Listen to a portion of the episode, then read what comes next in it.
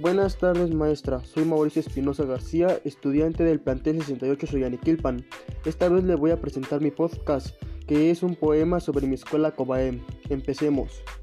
Futuro exitoso Cobaem, Colegio de Bachilleres del Estado de México. Querida institución que está llena de creación y educación, que haces ejercer nuestra mente para ser exitosos, donde los valores y enseñanzas son como tradición, institución que formas parte de mi vida y de mi corazón, donde nuestra mente es tener un futuro exitoso, donde hay complicaciones y problemas, pero maestros y orientadores nos ayudan a vencerlas. Es un colegio que nos muestra caminos de esperanza, que nos enseña talentos para poder tener un futuro exitoso. Gracias.